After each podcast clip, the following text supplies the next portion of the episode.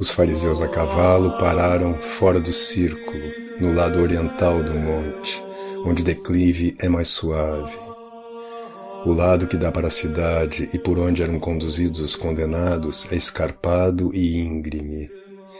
Estavam ali também cem soldados romanos, nativos das fronteiras entre a Itália e a Suíça, que estavam distribuídos em parte em vários lugares da execução. Alguns ficaram com os dois ladrões, que por falta de lugar no cume não tinham levado para cima, mas fizeram deitar de costas, com os braços amarrados aos madeiros transversais das cruzes, na encosta do monte, um pouco abaixo do cume, onde o caminho vira para o sul. Muita gente, na maior parte das classes baixas, estrangeiros, servos, escravos, pagãos e muitas mulheres, gente que não se importava de contaminar-se, juntavam-se em redor do largo do cume ou formavam grupos cada vez mais numerosos nas alturas circunvizinhas, acrescidos de gente que se dirigia à cidade.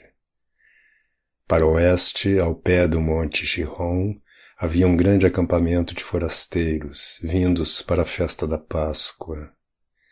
Muitos ficavam olhando de longe, Outros se aproximavam pouco a pouco. Eram cerca de onze horas e três quartos quando Jesus, arrastado com a cruz para o lugar do suplício, caiu por terra e Simão foi expulso de lá. Os algozes levantaram o Salvador aos arrancos das cordas e desligaram os madeiros da cruz, jogando-os no chão, um em cima do outro. Ai, que aspecto terrível apresentava Jesus, em pé no lugar do suplício, abatido, triste, coberto de feridas, ensanguentado, pálido. Os algozes deitaram-no brutalmente por terra, dizendo em tom de mofa, Ó Rei dos Judeus, devemos tomar medida de teu trono? Mas Jesus deitou-se de livre vontade sobre a cruz, e se a fraqueza lhe o tivesse permitido, os algozes não teriam tido necessidade de jogá-lo por terra. Estenderam-no sobre a cruz e marcaram nesta os lugares das mãos e dos pés, enquanto os fariseus em redor riam e insultavam o divino Salvador.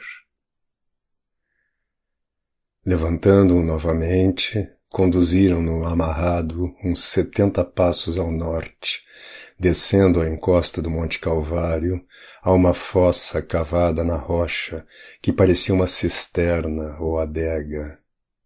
Levantando o alçapão, empurraram-no para dentro tão brutalmente que, se não fosse por auxílio divino, teria chegado ao fundo duro da rocha com os joelhos esmagados. Ouvi-lhe os gemidos altos e agudos. Fecharam o alçapão e deixaram uma guarda.